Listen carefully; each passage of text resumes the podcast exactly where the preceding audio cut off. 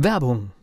Was passiert, wenn der Chef oder die Chefin eine Auszeit nimmt und die Angestellten auf sich allein gestellt sind? Christian Pukelsheim und Michael Habekorst beschreiben in ihrem Buch Radikal weg die Herausforderungen für Unternehmer und Mitarbeiter, welche Vorbereitung notwendig ist und worauf unbedingt zu achten ist bei einer Auszeit. Radikal weg, wenn der Chef ein Jahr Auszeit nimmt und das Unternehmen dennoch funktioniert. Erschienen im Mentoren Media Verlag www.mentoren-verlag.de Gleich gibt es den zweiten Teil des Gesprächs zwischen Thomas und Rolf Schmiel. Es geht um das Thema, wie komme ich ins Fernsehen? Bis Weihnachten haben wir jeweils vor dem Podcast einen kurzen Tipp für ein Buch aus dem Mentoren Media Verlag, vielleicht auch als Weihnachtsgeschenk für den ein oder anderen. Und heute habe ich mal den Tipp auf Jürgen Wulff, Die Welt ist kein Planschbecken zu schauen. Überleben unter Erwachsenen, so ist der Untertitel. Und in diesem Buch gibt es ganz tolle Strategien und überhaupt eine Analyse, was passiert passiert da in einem Meeting, wenn mich jemand plötzlich von der Seite anschießt und ich habe damit nicht gerechnet? Wie reagiere ich? Für all das hat Jürgen Wulff dieses umfassende Werk geschafft unter mentoren-verlag.de. Im Shop gibt es dieses Buch. Die Welt ist kein Planschbecken. Überleben unter Erwachsenen. Natürlich auch überall dort, wo es Bücher gibt. Und jetzt kommt Teil 2 des Gespräches zwischen Rolf Schmiel und Thomas Göller. Der Unternehmer Academy Podcast. Wir machen aus Menschen mit Know-how Unternehmer mit Erfolg.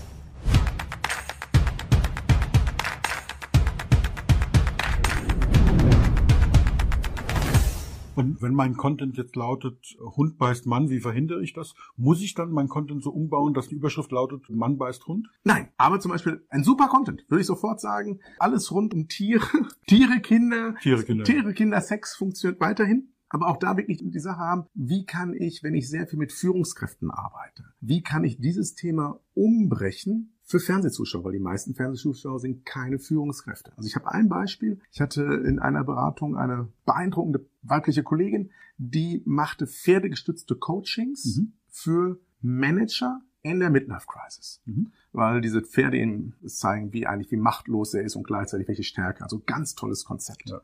Und ich sag, pass auf. Ist ein neutrale Feedbackgeber. Ja, ja, ne? Wenn du jetzt mit diesen Medienprofis bei uns redest, dann verzichte auf das Wort Führungskraft, sondern erzähl einfach, mit meiner Arbeit helfe ich Männern in der Midlife Crisis wieder zu neuen Lebenssinn zurückzufinden und das Familien werden dadurch gerettet, Existenzen, bla, bla, bla.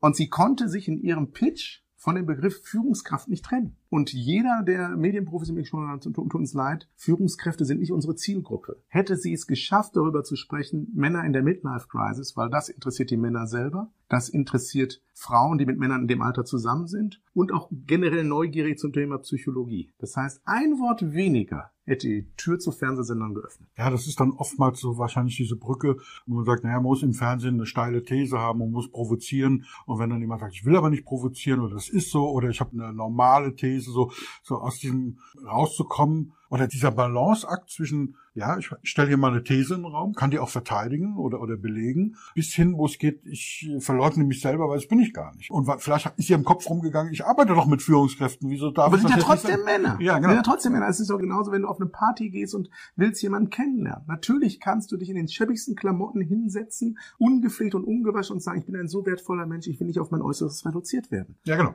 Das ist ja in Ordnung. Nur die Wahrscheinlichkeit, dass du an den Abend jemanden kennenlernst oder noch eine wilde Nacht erlebst, wenn das nicht gerade, wenn Gammelklamotten nicht ein Fetisch von jemandem sind, der gerade zufällig auch da ist, ist die Wahrscheinlichkeit gering. Ja. Und deshalb immer zu überlegen, wie funktioniert die Kommunikation in dem Moment? Bin ich auch bereit, mich in anderen Situationen schick zu machen, die Seite zu zeigen, die auch im Business mein Kunde will? Also auch der Wissensunternehmer muss ja auch schauen, dass er seine Inhalte auf seine Kunden zuschneidet. Ja. Und wenn das der Kunde dann das Medium Fernsehen ist, macht es doch Sinn, vielleicht an zwei, drei Nuancen ein bisschen zu feilen, um Aufmerksamkeit durch eine steile These zu erreichen, um sie dann hinterher mit einem schönen, wieder allgemein verträglichen Abgang in die richtige Richtung zu führen. Eine Frage, die mich immer umtreibt, ist ja. in dem Zusammenhang, wie lernt man das, diese geschliffene Sprache, die wir so im Umgang miteinander pflegen, mit Schachtelsätzen, mit Ergänzungen, mit ganz vielen Kommas drin. So ein hilfreicher Punkt, den ich mal gelernt habe, die meisten Kommas wären gerne ein Punkt geworden. So,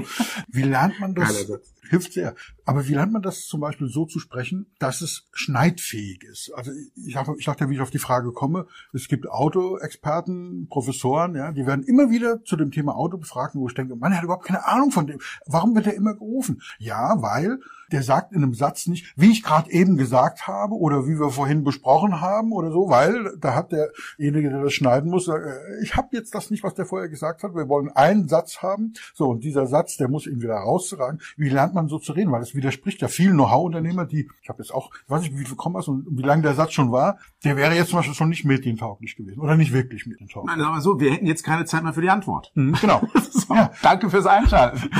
Geile Frage beim nächsten Mal. Ja. So. Trick Nummer eins ist tatsächlich, sich anzugewöhnen. Also diese Radionummer funktioniert. Wenn du weißt, du hast nur 20 Sekunden Zeit, sparst du dir das Bromborium. Und natürlich regelmäßig Ideen wie Buchtitel oder Kapitelüberschriften zusammenzufassen. Mhm war jetzt letzte Woche bei Sat 1 nochmal die Frage, worauf soll ich achten im Umgang mit Menschen, die Krebsdiagnose bekommen haben, wie reagiere ich als Familie darauf oder als Bekannter? Dann haben wir drei Tipps. Ne? Ersten, Mund halten, Ohren spitzen das ist jetzt nicht große Weltraumwissenschaft, das so zu verknappen. Ich hätte auch sagen können, der Redeanteil muss, äh, ne? oder dann der nächste Tipp war, begleiten statt bedrängen. Hm. Das heißt, zu lernen, sich selber die Inhalte, die wir haben, auf Kern- und Merksätze dann und wann zu reduzieren. Das macht übrigens einen überdurchschnittlich erfolgreichen Speaker aus. Mhm. Also seitdem ich angefangen habe, nach Medienkonzepten meine Vorträge vorzubereiten und immer wieder in solchen Merksätzen, die ich mir selber ausdenke, nicht aus anderen Kalendern abgeschrieben, Wer auf der Bühne immer noch sagt, was du den anderen entzünden willst, muss in dir selber brennen, der gehört selber angesteckt, weil das ist. Übrigens kennst du die Geschichte von den Krabben. Insider, viele werden es kennen. Und mit meinen eigenen Kalenderblattsprüchen das zu reduzieren, weil du musst mal gucken, auch bei einem Vortrag oder beim Training, was schreiben Menschen auf? Hm. Menschen schreiben nie die ganze Story auf. Menschen schreiben nie die Erläuterung auf, sondern Menschen schreiben sich den Satz auf, Manager müssen Menschen mögen, beispielsweise. Mhm. Oder die Zukunft der Führung ist weiblich. Könnte ich jetzt endlos weitermachen, weil ich irgendwann trainiert habe, meine Inhalte bewusst nach Medienkonzepten, nach Rezipientenorientierung zu gestalten. Was heißt das Rezipientenorientierung? Medien leben von Einschaltquote. Mhm. Wenn ich vom Vortrag halte, laufen die meisten nicht weg. Im ja. Fernsehen wird umgeschaltet. Mhm. Deshalb hast du diese verknappte Emotionalisierung. Und wenn man sich das klar macht, übe ich das einfach im Alltag und dann kann ich es auf Knopfdruck, wenn eine Kamera angeht. Finde ich super spannend. Das ist auch so ein bisschen der Unterschied, wenn man so in diese Redner- und Speaker-Szene reinschaut. Ein guter Trainer noch lange kein guter Redner. Also es, es, gibt Trainer, die können den ganzen Tag spannend gestalten, acht Stunden. Die Leute sagen, es war ein tolles Training, war super gut. Aber die können auch noch einen Vortrag halten, wenn der eine Dreiviertelstunde geht. Ja, ein Vortrag, der über eine Stunde geht, ist schon schon schwierig. Das ist eigentlich schon fast kein Vortrag mehr. Ist eher so ein verkürztes Seminarausschnitt oder so. Aber dann zu sagen, fünf Minuten, zehn Minuten. Ja, das Gedankentankenformat mit 18 Minuten. Ne? Also ich finde diese acht Minuten, die wir bei Wettbewerben teilweise haben, ich habe auch mal bei so Wettbewerben mitgemacht, erfolgreich. 18 Minuten ist ein guter Test, mhm. ne? weil du hast genügend Zeit für eine gute Einleitung, für eine Handvoll Unterpunkten und für ein gutes Finale. Und wenn wir es als Zuschauer sehen, es kommt ja eine Menge, Menge rüber. Wobei ich gestehen muss, ich höre die dann meistens 1,25 oder 1,5-fache Geschwindigkeit in der Vortragenden und freue mich dann immer tierisch, dass ich im Zeitkonto des Lebens ein kleines Schnippchen geschlagen habe. Geht nicht mit jedem Redner, ja. Aber ich denke, ja, 1,25 geht fast immer. Ja. denke, warum nimmt er mir meine Lebenszeit? Warum redet er nicht mit Ja, aber auch da muss ich sagen, also ich finde das gut, dass du das für dich nutzt. Ich und auch viele andere, ich habe mich deshalb in dem Moment extra zuerst genannt, um auch zu sagen, mehr Culpa, wir reden in der Regel zu schnell. Also natürlich gibt es Leute, die verarbeiten extrem schnell, aber wir machen viel zu selten Pausen. Also auch da mein Tipp, Helmut Schmidt mal gucken, wie er in Interviews reagiert auf eine Frage, wie viel Zeit er sich lässt, bis er sie antwortet. Dieses nochmal an der Zigarette ziehen, das ist nicht zufällig. Das ist mhm. antrainierte Kommunikationsfähigkeit. Wobei das ja auch ein sensationelles Studium ist, sich die Dinge zu betrachten, die er da so, da gibt's ja wunderschöne Szenen. Ja, die, aber ähm, auch das will ich machen. Also das ist so wirklich lernen von den Besten und zwar in dem Feld, wo es drauf ankommt. Es gibt wirklich ganz tolle Speaker-Götter, die funktionieren vor der Kamera nicht. Und es gibt ganz viele Kollegen, was ich jetzt ja gerade mal bin, ja, wechsel jetzt ja gerade das Feld so ein bisschen in Celebrity Coaching. Das heißt, es gibt ganz viele Fernsehleute, die vor der Kamera total easy sind und dann auf eine Bühne sollen und Todesangst sterben, weil sie nicht wissen, was sie ohne Kamera vor echten Menschen erzählen sollen. Spannend, dass es so unterschiedliche Dinge gibt. Bei vielen Speakern ist es genau umgekehrt. Ja. Wenn das Feedback fehlt von den 500 Leuten, die dazuhören oder 5000, dann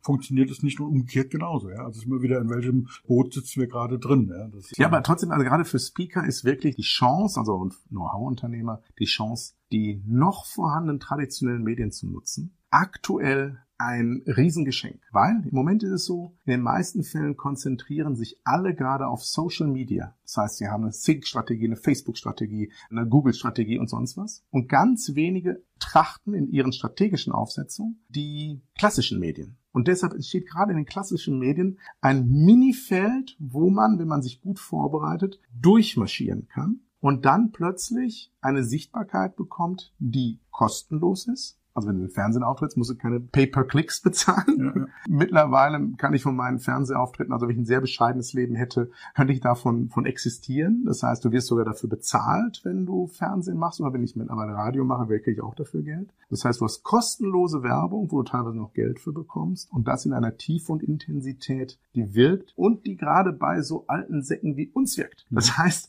bei einem 23-Jährigen muss nicht sagen, ich war im Fernsehen, sagt er, wie, das ist nichts bei YouTube. Aber beim Menschen 45 plus, die häufig Entscheider sind, die über Budgets entscheiden, wenn du denen sagst, ich bin regelmäßig bei ARD, RTL, Sat1 und ZDF zu sehen, hat das für echt einen Ritterschlag. Ja, es gibt ja diesen Begriff des Performance Marketings. Und das ist ja im Vergleich zum klassischen Marketing, das, warum heißt es Performance Marketing? Weil ich die Performance messen kann. Ich kann also sagen, wenn ich YouTube-Werbung mache, wie viel klicken da drauf? Wie lange wird das Video geschaut? Wann steigen die aus? Nach zehn Sekunden gucken die sich das komplett. Wer klickt? Ich kann unglaublich viel analysieren und letztlich ist Marketing zur Mathematik geworden. Das kann ich nicht analysieren. Jetzt, ich kenne viele, haben wir ja ganz am Anfang schon mal gesagt, die schon mal einen, den einen oder anderen Auftritt hatten im Radio und Fernsehen, mich inkludiert. Ich war eben auch schon einige Mal im Radio und auch schon im Fernsehen. Aber hat es mir was gebracht? Ja, vielleicht den einen oder anderen Kunden, vielleicht noch Reichweite, mag sein. Es ist schön, das auf die Homepage stellen zu können. Das fördert die Kompetenzvermutung. Aber wie lange hat das bei dir gedauert, dass man tatsächlich sagen kann, okay, das ist jetzt nicht, weil du den sowieso bekommen hättest, diesen Auftrag oder diesen Kunden, sondern das ist ganz konkret, weil du permanent, kann man schon fast sagen, also mit 100, ja. über 100 Auftritten und das sind wahrscheinlich die Radiosachen noch gar nicht Nee, nee, das ist jetzt Fernsehen. Genau. So, dann, also mit, mit vielen, vielen medialen Auftritten, wo du sagen kannst, wie lange hat das bei dir gedauert und gibt es eine Abkürzung? Weil ich glaube, das war nicht von heute auf morgen. Also ich bin erstens kein Fan von Abkürzung. Okay. Also das heißt, ich glaube, bestimmte Dinge muss man sich tatsächlich erarbeiten, damit sie auch die bestimmte Gewichtung haben oder auch die Marktdurchdringung. Abkürzungen sind häufig so, dass man tatsächlich auch medial mit einem inszenierten besonderen Knalleffekt plötzlich überall sichtbar ist. Aber wenn ich morgen eine ältere Dame irgendwie gegens Schienbein trete und deshalb, um jetzt völlig ein blödes Beispiel zu nehmen, medial durch die Gazetten gejagt werde, fördert das nicht meinen mein Marktwert. Und deshalb glaube ich, seriöser Aufbau von Kommunikation kann helfen. Was aber die meisten unterschätzen ist, dass was machst du, wenn der Fernsehauftritt stattgefunden hat? Mhm. Wie intensiv nutzt du diesen Moment in der Kommunikation zu deiner Kundschaft, also zur vorhandenen Kundschaft? Weil wir wissen, wir haben immer die Hoffnung, so viel Neukunden, Fremdkunden zu gewinnen. Aber gerade Altkunden sind durchs Fernsehen wieder auf mich aufmerksam geworden und es hat direkt nach dieser großen Show So tickt der Mensch zwei Buchungen zu einer Roadshow gegeben, also für zwei unterschiedliche, zufällig Roadshows, weil die sagten, wir suchen gerade jemanden, Mensch, Herr Schmiel, wir hatten Sie ja schon, durchs Fernsehen sind wir wieder auf Sie aufmerksam geworden. Und dann, als ich dann den Preis gesagt habe, sind sie einiges teurer geworden. Sag ich, ich bin jetzt am Fernsehen. Das stimmt. So. Und das hat sofort funktioniert, mhm. aber nicht in der Fülle. Jetzt die Kontinuität ist einfach dann tatsächlich durch die kontinuierliche Präsenz, sodass dann tatsächlich, meinetwegen, da sitzen zwölf Leute um den Tisch und es werden unterschiedliche Speaker vorgestellt und dann ist fast immer einer dabei, den sage ich, den habe ich schon mal im Fernsehen. Und das hilft. Außerdem steht es auch in aller Deutlichkeit dabei. Ja, ja. Und da kann ich einfach sagen, lass dir Zeit, lass es wachsen. Und wenn du nicht sagst, Zeit und wachsen, dann nutze es in der Kommunikation. Also ein guter Freund von mir, der durch meine Betreuung tatsächlich eine sehr gesunde Fernsehsichtbarkeit hat, der macht das hervorragend. Der ist jetzt der TV-Mentalexperte und er sagt, diese Beschreibung hat ihm tatsächlich messbar mehr Kunden gebracht. Aber nochmal konkreten Antwort zu bekommen. Die Zahl, also bei mir war es tatsächlich so, also ich habe ja gesagt. Reden wir über zehn Jahre, über drei Jahre, über drei Monate? Ja, ich, also ich bin ja, was haben wir heute, 2019? Das heißt, die erste Fernsehsendung mit mir kam im Februar 2017. Okay. So, das heißt, direkt danach kamen Altkunden auf mich zu und Ex-Freundin, das war sehr schön, dass man da wieder in Kommunikation ist. Also es hat was gebracht. Und dann muss man mal sagen, dass es jetzt diese Durchdringung hat, wie ich es mir vorgestellt habe, das war tatsächlich nach zwei Jahren. Also Ende 2018 war sozusagen das Momentum, dass es spürbar wird und einfacher. Ja, deswegen, daran sieht man wieder, dass das Konzept, wie ich meine Klienten begleite, nämlich über eine relativ lange Zeit, mindestens ein Jahr, viele Ja. deutlich länger, diese Kontinuität braucht ja. Mir ist eben eingefallen, weil du gesagt hast, deine Kunden kommen. Es gibt ja diesen schönen Satz, der beste Kunde ist der Kunde. Also nicht der Neukunde, Ja, sondern der Kunde, den du schon hast, das ist eigentlich der beste Kunde, weil der ist ja am preiswertesten, der kennt dich schon, der war schon mal erfolgreich. Und wenn der so ein Medium findet, wo er sagt, ich erinnere mich wieder an ihn oder es kommt jetzt ein neuer Anlass, ein neuer Berührungspunkt, Touchpoints, wie es so Ja. schön heißt, das ist natürlich toll. Deswegen, der beste Kunde ist der Kunde. Das ist also so eine Geschichte. Aber mir ist noch was ganz anderes wichtig. Mhm. Und zwar, es gibt ja in diesem Business, wo wir ganz, ganz viel lernen, wie wir uns präsentieren, wie wir überhaupt ein Angebot schreiben, wie wir Content verpacken, was für ein Businessmodell. Es gibt unglaublich viele Dinge. Vieles davon kann ich mir aneignen, indem ich lese, indem ich Videos anschaue, in der Unternehmerakademie zum Beispiel. Mhm. Ich glaube, es gibt keinen Bereich, der so sehr von der praktischen Übung abhängt wie dieser Bereich Medien, oder? Medienpräsenz. Äh, Doch Bühne. Also auch, auch als, Ja, klar. also immer so Also, aber das ist ja vergleichbar. Aber Also du kannst- nicht, was ich theoretisch lernen kann. Nein, du kannst, aber du kannst kein Kommunikationsjob, meiner Meinung Ja, nach, ja. ist vom Spiegel lernbar. Mhm. Also ich war ja früher Profi-Zauberkünstler, also als, als Kind, also mein Mhm. Studium damit finanziert auf Kreuzfahrtschiffen und sonst was. Du kannst in deinem Zimmer, in deinem Kinderzimmer vorm Spiegel stehen und die Griffe alle perfekt beherrschen. Mhm. Du wirst nur gut, wenn du vor Publikum gehst. Ja. Und auch damit zu leben, und das ist das, was die Eitelkeit von vielen Know-how-Unternehmern leider herausfordert, dass sie dort teilweise sehr brutales, konkretes Feedback bekommen. Also in der Fernsehwelt noch anders, im Training und sonst was kannst du dich noch hinweg so ducken, aber wenn ein Redakteur hinterher zu sagen, ey, das war nix, und der sagt es wirklich. Mhm. Also die haben kein Interesse daran, oder meinetwegen bei meinem ersten Fernsehauftritt im WDR, Also die, die sagen es nicht so freundlich, wie ich das immer denke, dass sie sagen, wir melden uns. ja, nein, die, Wir telefonieren mal. Also ja, ich habe im WDR aktuelle Stunde einen Fernsehauftritt gehabt, bevor ich bestimmte Dinge für mich entwickelt und ausprobiert hatte. Und der war nicht gut, aber ich bin hab da